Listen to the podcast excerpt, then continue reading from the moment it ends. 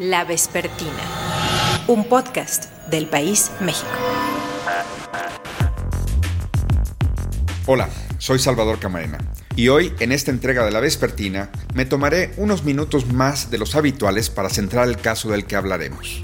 Abordaremos el caso Odebrecht, es decir, la corrupción de esa empresa brasileña en nuestro país. O, dicho de otra manera, el caso Lozoya. 18 de agosto de 2017. Conferencia de prensa de Emilio Lozoya. Que jamás he tenido un comportamiento fuera de las normas, la ley y las reglas morales, ni en mi vida como empresario, y mucho menos a la que estaba sujeto como funcionario público. A mí nunca me corrompieron. Lo primero que hay que decir es que esto lo debió haber procesado el gobierno de Enrique Peña Nieto.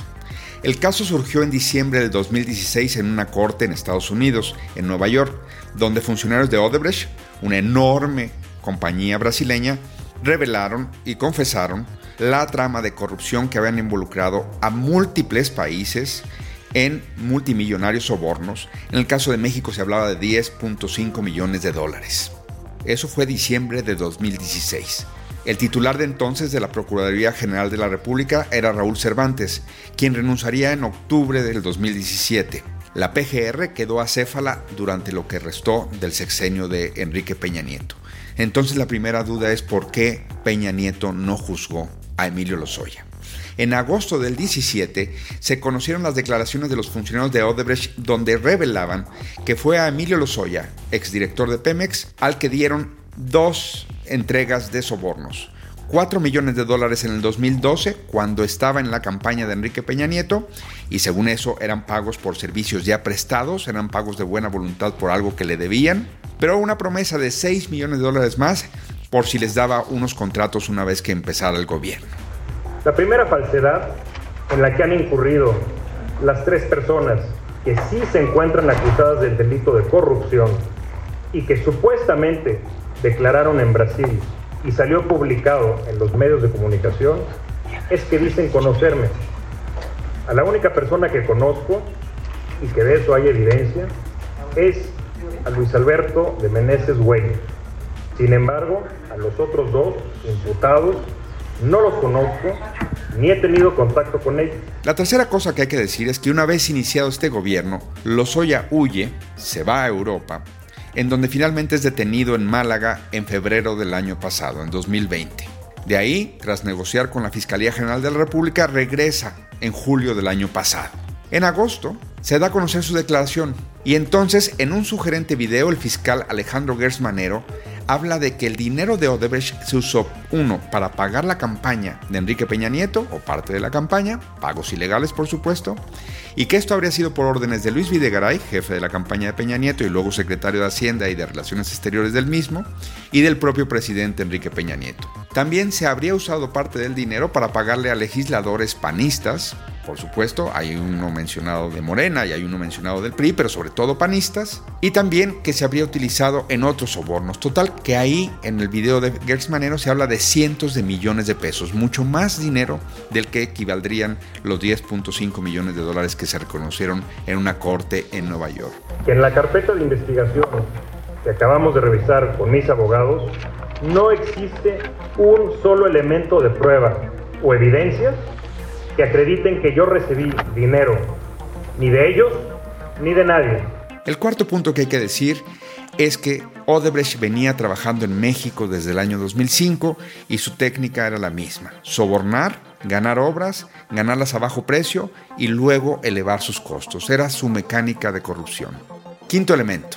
Lozoya se ha acogido, pues, una vez que regresa de Europa, a lo que se llama criterio de oportunidad.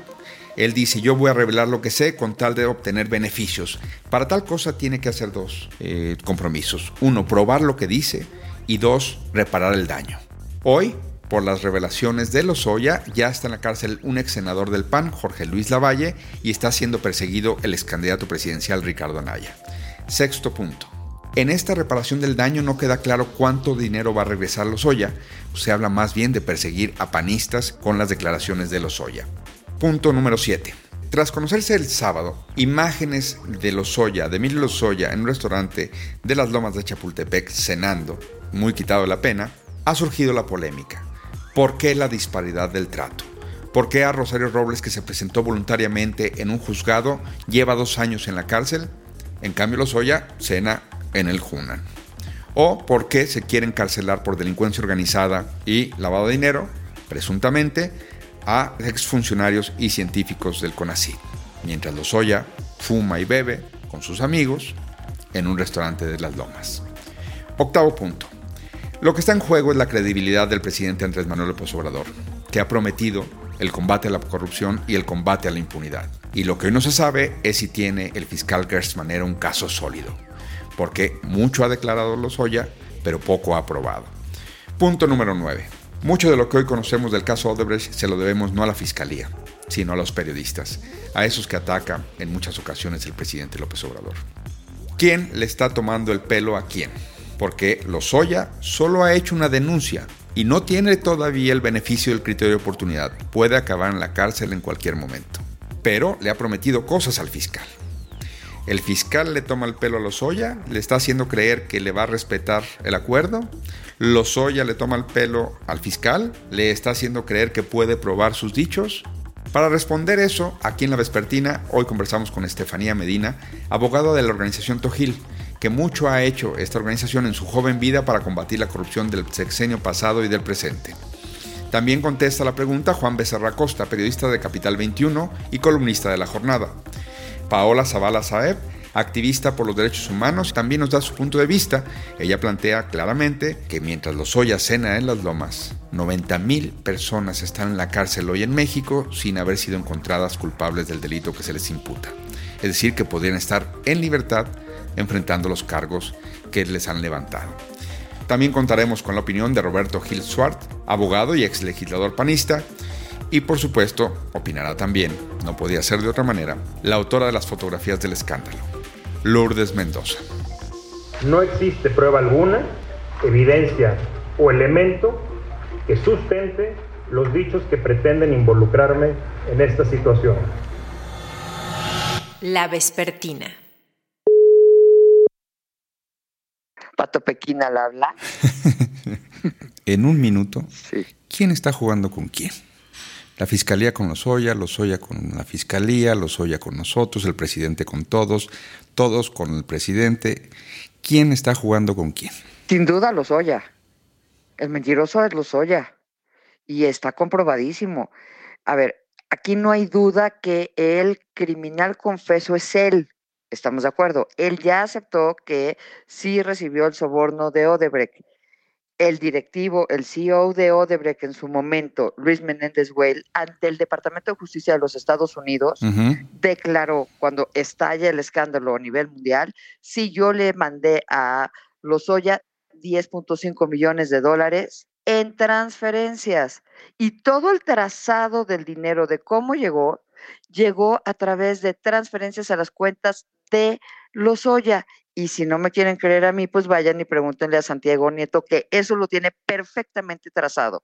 Lourdes Mendoza reveló las imágenes que provocaron la tormenta en la que está metida la administración del presidente López Obrador. Lourdes, estamos grabando esto tres días después de ocurrida tu revelación. Lozoya tenía entonces estos depósitos, son traceables, como tú dices. ¿Por qué la fiscalía le cree esta versión? Donde ahora sucede que ese dinero era para pagar sobornos, para pagar una campaña. ¿Tú crees en esa versión? Por supuesto que no. Y eh, mira, ya en el periódico El Financiero, a finales de agosto, el 27 de agosto, si no mal recuerdo, hice una columna que se llama La multiplicación de los panes brasileños, porque pues estos 10.5 millones de dólares le alcanzaron para todo. o sea, se multiplicaron como en las épocas, ¿no? De, de Jesucristo. Ajá. Le dieron el dinero a él, él con eso se compra una de sus casas. Luego, este, él le da dinero a la campaña de Peña, pero se lo da él porque él lo decide. Y no es que yo creas en lo que yo te digo o no. Está en las declaraciones, de, te repito, de Luis Menéndez Weil ante el Departamento de Justicia de los Estados Unidos. Y dicen, sí, nosotros lo sobornamos a él para que él quedara guapo en la campaña de Peña, lo pusieran en Pemex, me diera Tula y pudiera yo conseguir más contratos para que me entiendas, el meollo de este asunto es, de acuerdo con los dichos de Lozoya, es que Luis Videgaray, en contubernio con eh, Enrique Peña Nieto, deciden en asociación delictuosa, unirse en cohecho con los panistas y con no sé cuánta gente para venderle a Odebrecht la soberanía energética del país. A cambio de 10.5 millones de dólares, neta, también son bien poquiteros.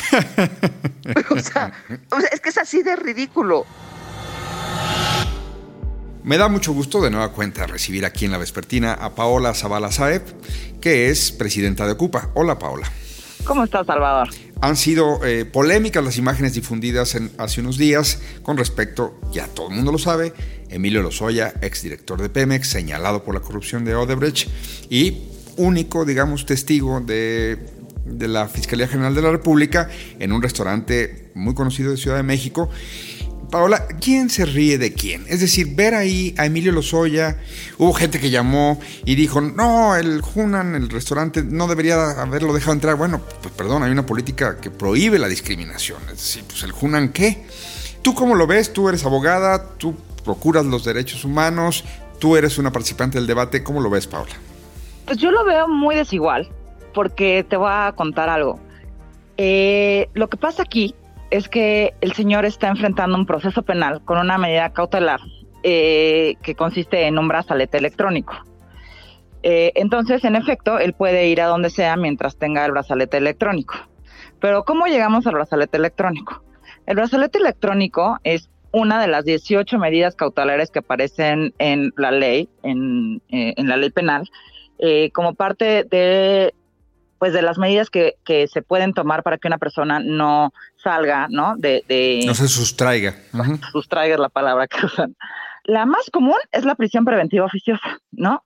el 40% de las personas en prisión están en prisión preventiva oficiosa porque el Estado se siente incapaz de mantener a estas personas cerca de los procesos penales y entonces los mete a la cárcel en lo que averigua, ¿no? Lo que creo que indigna, o por lo menos a mí me indigna mucho, es que las personas que están en prisión preventiva oficiosa generalmente son personas pobres y estas personas no pueden pagar, por ejemplo, el, el, brazalete. El brazalete cuesta. Entonces, estamos hablando de una justicia que es distinta para los ricos que para los pobres, ¿no? Y una cosa que me parece muy importante en el debate es quién pide la medida cautelar. La medida cautelar no se le ocurre al juez, la pide el fiscal. El fiscal, el que acusa, le dice al juez, oye juez, este, esta persona se va a ir. Mm. Entonces yo necesito que la tengas en la cárcel. O este, o no, yo creo que con que venga a firmar está bien, ¿no? Entonces fue el fiscal el que pidió esta medida diversa en la que evidentemente la pasa mucho menos mal que las personas que están en, en la cárcel en prisión preventiva en su proceso. Entonces, creo que el tema no es que él, o sea, no es la medida cautelar que él tiene, él sí la tiene y otros muchos no la tienen. Y ese es el privilegio. ¿Quién se ríe aquí de quién? Pues todos, o sea, cuando hablas de, cambiar un sistema de justicia, ¿no? Cuando dices primero los pobres y siguen siendo los pobres los que van a la cárcel, siguen siendo los pobres los que no tienen defensa adecuada, siguen siendo los pobres los que no tienen dinero para, para poder pagar su brazalete y tener este tipo de privilegios en la justicia. Entonces, una justicia que es que es a partir de privilegios, pues no puede llamarse justicia. Pero no estamos aspirando a ser justos. Creo que eso es como lo que a mí me duele más, ¿no? O sea, la justicia nunca ha sido el plan. O sea, dicen es que la fiscalía es autónoma, pues en el papel, ¿no? Pero todos vimos lo que pasó con Cienfuegos, estamos viendo lo que pasa con los Oya, estamos viendo lo que pasa en el CONACYT. A uno no le encuentran nada y ni siquiera proceso lo vinculan, que es Cienfuegos. A, e, a este lo vinculan a un proceso en libertad y a lo que pasó con eh, las personas del CONACYT les piden para ellos y prisión, ¿no? Y todo eso lo hace el fiscal. El presidente se ríe de todos, los Oya se ríe de todos y Hertz Manero también se ríe de todos. El poder se ríe de la justicia. 26 de junio de 2019. Javier Coello, entonces abogado de Emilio Lozoya. El licenciado Lozoya, desde el 2017, ha venido siendo objeto de una campaña pública de defenestración. Ante los medios de comunicación ha sido acusado, juzgado y condenado sin pruebas o evidencia por hechos de los cuales él no es responsable.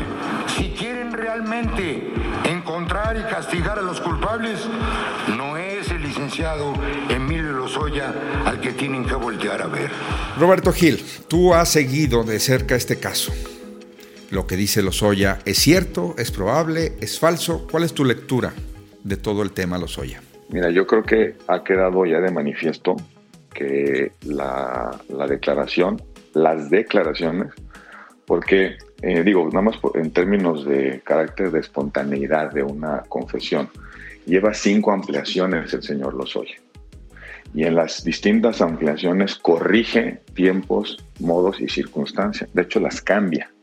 Un día dice que se entregó el dinero en un lugar y luego en la siguiente declaración modifica el lugar, modifica las personas. el testimonio del señor Lozoya está respaldado por personas que casualmente están muertas, Salvador. Una persona que supuestamente es la que recibió el dinero de los brasileños y que se le entregó a otra persona muerta. Una persona que supuestamente hacía las entregas en efectivo a ciertas personas muerta. En la carpeta de investigación obra prueba de que los recursos están en las cuentas del señor Lozoya y de las empresas que utilizó el señor Lozoya para recibir el soborno de Odebrecht a cambio de una obra en Tula, eh, una obra de Pemex en Tula. Eh, ahí, ahí consta que el dinero nunca tuvo otro destinatario más que él mismo. Pero ¿qué pasó?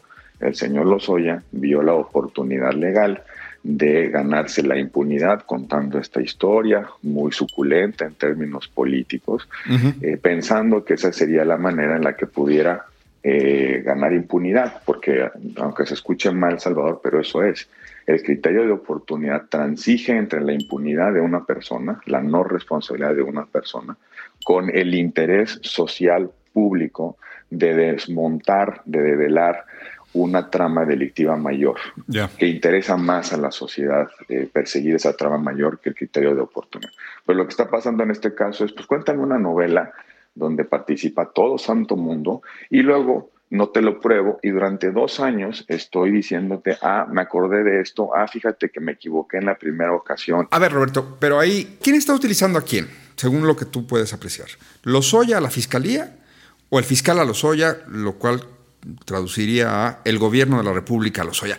Porque Lozoya tiene que probar procesalmente lo que está diciendo, tiene que dar elementos para esa novela, siguiendo tu narrativa, esa novela no puede ser la que su imaginación le dé, porque llega un momento en que un juez va a valorar lo que se está señalando y va a decir si vuela o no vuela, perdón mi coloquialismo, eh, mi manera coloquial de decirlo, pero ¿quién utiliza a quién? ¿La Fiscalía Lozoya o Lozoya a la Fiscalía. ¿Cuál es tu conclusión de eso? Yo en este caso creo que el señor Lozoya se aprovechó de un beneficio procesal, le acercó una, una narrativa a la Fiscalía que pudo haber convencido a la Fiscalía de que tenía en sus manos un caso verdaderamente relevante. ¿no? Y hay que tener en cuenta, Salvador, el contexto del asunto. Es el, es el caso de Breck. El, el señor Lozoya lo que hace es le despierta el interés a la Fiscalía precisamente en relación con un asunto que ha dado mucho que hablar en el mundo, que ha provocado que más de una decena de países han llevado a la justicia a políticos, a personajes. Sí, a presidentes, expresidentes, vicepresidentes, directivos de partidos, todo el mundo. Todo el mundo. Yo creo que ahí lo que sucedió es que la fiscalía le creyó al señor Lozoya la historia que contó o que le quería contar. Lo cierto es que la fiscalía lo que hoy no puede decir es que ese, ese caso está avanzando. Mira, es tan, tan sencillo como lo siguiente. Odebrecht declaró en Estados Unidos que los recursos que, había entregado en México no fueron para ninguna reforma, que fueron precisamente un presoborno y un soborno al señor Lozoya por una obra en específico. Qué casualidad, supuestamente Odebrecht pagó unos legisladores para hacer una reforma energética y no es, no es una empresa petrolera, Salvador. Claro, es una constructora. Es una constructora. El fiscal es, perdóname, tan poco ducho, tampoco diligente.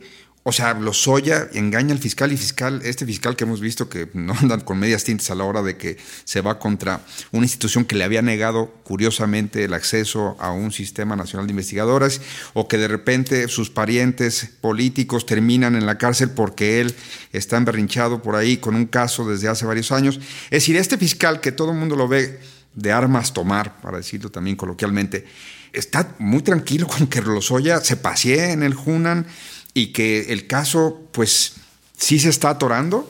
Yo lo que creo es que el fiscal está siguiendo una estrategia de, que utilizan muchas fiscalías en el mundo. ¿Y cuál es ese, esa estrategia? Vas provocando delaciones entre los entornos más inmediatos de una trama eh, delictiva. Yo creo que el fiscal me imagino que es la estrategia que está siguiendo, que está provocando que otras personas puedan corroborar la narrativa del señor Lozoya. Ahora, mm. déjame dar un, un, dato bien importante. El criterio de oportunidad no se ha concedido, ¿eh? El fiscal no ha concedido el criterio de oportunidad. De hecho, las delaciones que, que formuló el señor Lozoya se hicieron en calidad de denuncia, Salvador. No en calidad de criterio de oportunidad. Yo creo que el fiscal en eso está siendo muy cuidadoso, por lo menos le tiene duda de que, de que lo que le está diciendo el señor Lozoya es cierto. No hay criterio de oportunidad concedido. Lo que presentó el señor Lozoya una vez que se declaró confeso en la audiencia el, criterio de oportunidad lo solicitó, pero lo solicitó, pero formulando una denuncia. El denunciante de todas esas 70 personas no es la fiscalía, es el señor Lozoya a partir de su confesión. Oh. Entonces, él confiesa en la audiencia de, imputación, cuando lo llevan ante el juez para que escuchara la acusación, él dice, sí, yo hice todo esto, pero lo hice porque me dio instrucciones, tal, tal fulano, por la reforma, etcétera. Pero en estricto sentido, el criterio de oportunidad no está concedido, ¿eh? Y para que haya criterio de oportunidad tienen que pasar tres cosas. Uno, debe aportar información. Segundo, tiene que probar la información. Y eh, lo más, bueno, aportar información y colaborar procesalmente durante, durante el juicio. Y tercero, reparar el daño. Es decir, lo que él cometió, la parte de responsabilidad que él, eh, eh, que él haya cometido. Que haya cometido tiene que reparar el daño. Ninguna de las tres cosas han sucedido, Salvador. Por eso creo que el, fiscal está siguiendo una estrategia, digamos, de, de, crear un entorno para provocar que otras fuentes de información, otras pruebas corroboren o no el dicho del señor Lozoya. A mí lo que me parece es que en este caso es evidente la manipulación del sistema de justicia por una persona que solamente quiere impunidad, quiere llevarse su dinero, a Alemania o donde, donde vaya a vivir, este, para no pisar la cárcel, cuando él es el único, el, el único confeso en toda esta trama. Por cierto, confeso aquí y sus socios de Odebrecht confesos en Estados Unidos. Roberto, te agradezco esta conversación para la vespertina. Como siempre, Salvador, muchísimas gracias a ti. 21 de julio de 2020. Andrés Manuel López Obrador, presidente de México. Lo que yo sé es de que está sujeto a proceso. Creo que como testigo colaborador eh, va a eh, tener eh, ciertas consideraciones porque lo que se busca en este caso y lo establece la ley es conocer más sobre el modus operandi, es decir, que se conozca más sobre los ilícitos, sobre los implicados, se profundice en la investigación. Entonces, este, eh, por eso considero que es eh, esta decisión que toma la Fiscalía. Eh, está sujeto a proceso y va a seguir eh, declarando, tiene que este, informar. Ayer eh, habló de que va a dar a conocer nombres. Me da mucho gusto conversar en la vespertina con Juan Becerra Acosta. Tiene un programa en Capital 21, una columna del periódico La Jornada y participa muy a menudo en mesas de debate por aquí y por allá. Juan, bienvenido a la vespertina. Muchas gracias, Salvador. Qué gusto saludarte. Oye, Juan, pues sí. Eh, ya pasaron días desde la polémica por unas imágenes difundidas del señor Lozoya comiendo en el Hunan. Juan, ¿quién le toma el pelo a quién? ¿El fiscal a Lozoya, Lozoya al fiscal, el fiscal a todos? ¿Qué está pasando? Pues quién le toma el pelo a quién. A mí me parece que es como aquellos cortes de pelo con paisaje que se daban en los camellones de alguna avenida en la que había fila para que te cortaran el pelo, porque son varios los que le toman el pelo a otros. Para empezar, sin duda, me parece que Lozoya le está tomando el pelo a la fiscalía, a la justicia, al poder judicial, al sistema de impartición de justicia en México. Ahí estábamos viendo cómo cenaba en este restaurante, eh, muy público además, y mientras él cenaba, pues tácticas dilatorias, un elefante reumático que es la fiscalía. Entonces, pues Lozoya le toma el pelo al sistema de partición de justicia. la fiscalía le toma el pelo a su función y, al pueblo de México con estas este con esta lentitud hacer esperar a la justicia sin justicia Salvador me parece si el fiscal no está entendiendo la dimensión del caso hay alguien que va a pagar el costo político y ese alguien estás de acuerdo es pregunta es el gobierno del presidente López Obrador, que ha prometido un cambio radical de lo que ocurrió en el pasado. Y bueno, pues Lozoya ya regresó hace más de un año, ya corrigió cinco veces su declaración.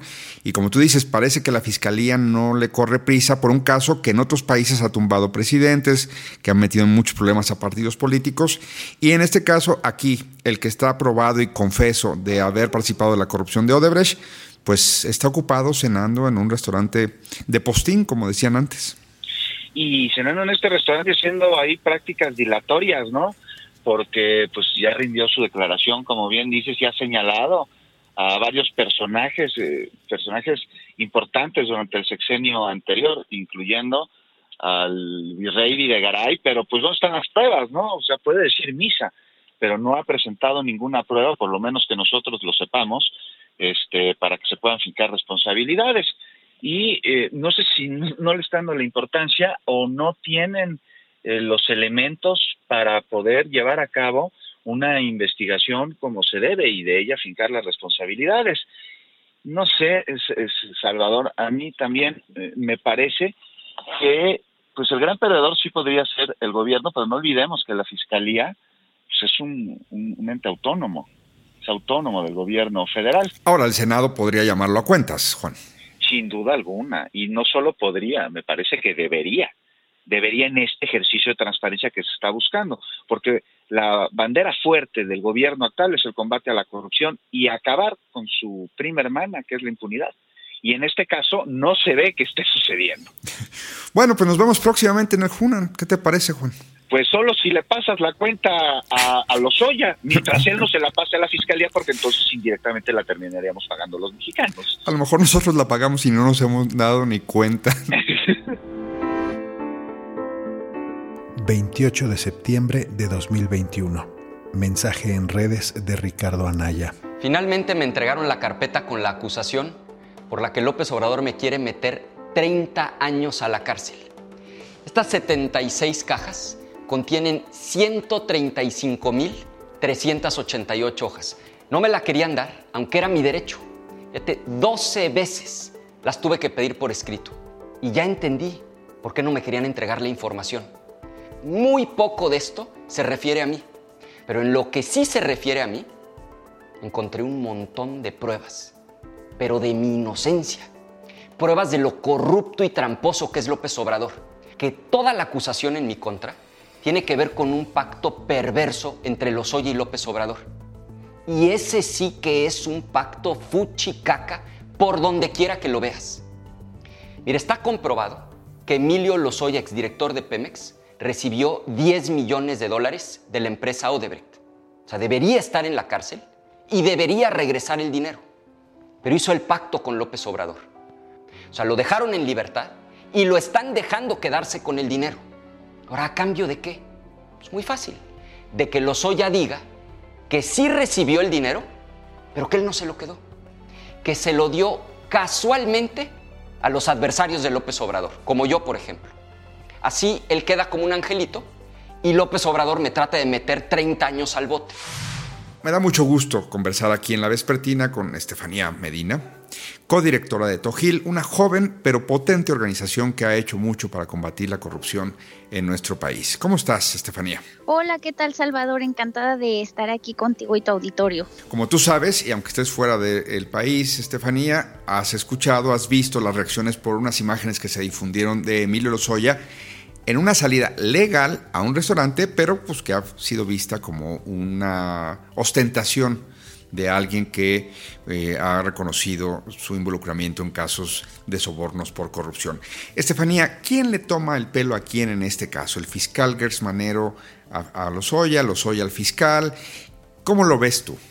Yo creo que lo más grave es que no es entre ellos, sino que me atrevería a decir que el fiscal y los Oya nos lo toman a todos los ciudadanos. Eso creo que es lo más grave, porque eh, estas imágenes, como bien señalas, prácticamente creo que le han dado la vuelta al país y han trascendido mucho más de eso, pues solo son la viva imagen de lo que se ha venido señalando desde que inició este procedimiento, en el cual pues pareciera que lejos de, de buscarse hacer justicia, lo que se busca es únicamente que, que tengan eh, ciertos beneficios y en los cuales se puede incluso llegar a la exoneración del propio Emilio Lozoya por un caso que sabemos pues es muy relevante a nivel de México, de América Latina y que pues desafortunadamente seguimos siendo el único país que no tiene sentencias, que no tiene ni siquiera juicios por este caso.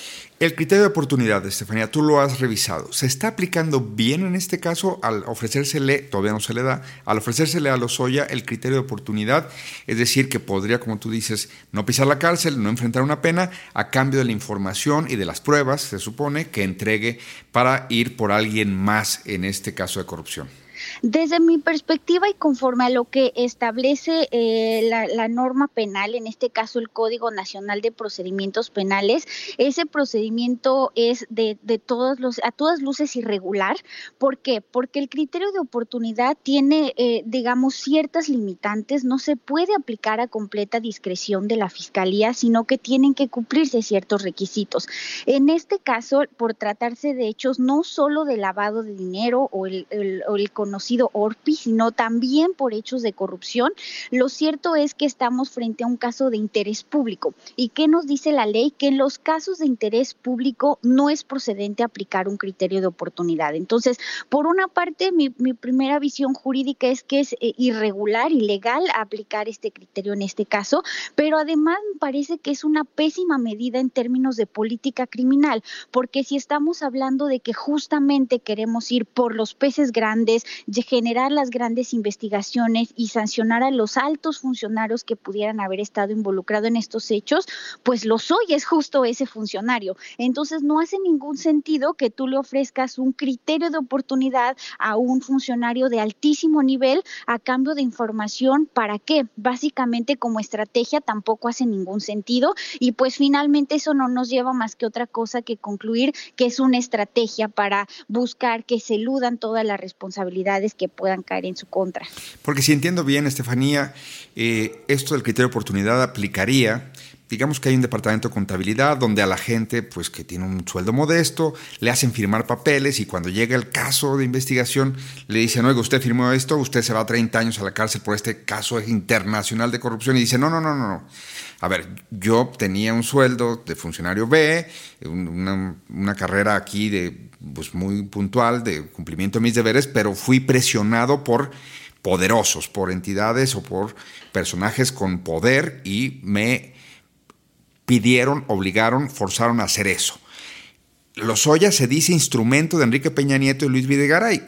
Hombre, sí estaban arriba en el escalafón, pero pues son más o menos iguales, ¿no? Claro, no solamente son prácticamente del mismo nivel directivo, sino que adicionalmente lo que tú acabas de señalar es muy importante, es ¿Hubo una obligación o realmente lo que se presupone, por lo menos desde luego con las evidencias que hay a nivel periodístico y público, o fue alguien quien realmente se benefició por esos hechos, conocía y sabía su actuar, porque todos sabemos que es una persona altamente capacitada, con estudios en el tema, que sabía en las áreas estratégicas en las que estaba laborando, que hay evidencia de las redes que pudo haber entablado con distintas personas en muchos países alrededor del mundo. Entonces, entonces, en realidad no estamos hablando de una víctima como lo hace parecer su defensa, sino estamos más bien hablando de una coautoría en donde diversos actores actuaron en concierto, en acuerdo, para obtener un beneficio para sí mismos y para otros. El fiscal y él entonces tendrían un acuerdo para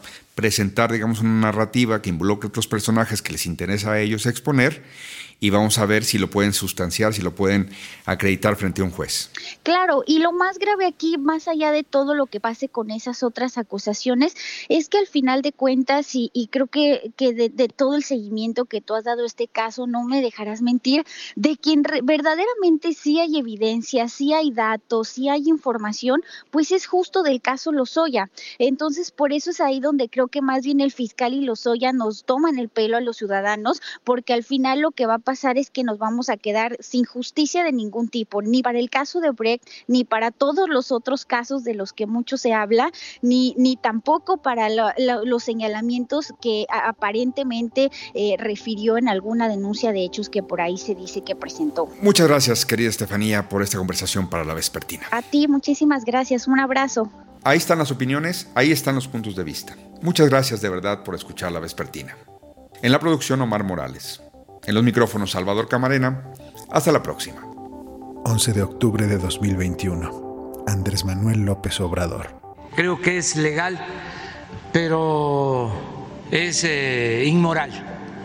Es eh, una imprudencia, para decirlo menos, un acto de provocación, porque este señor fue director de Pemex y está como testigo protegido una gente que está recibiendo un trato especial porque eh, decidió dar a conocer toda la corrupción que se produjo en el sexenio anterior, incluso desde Calderón.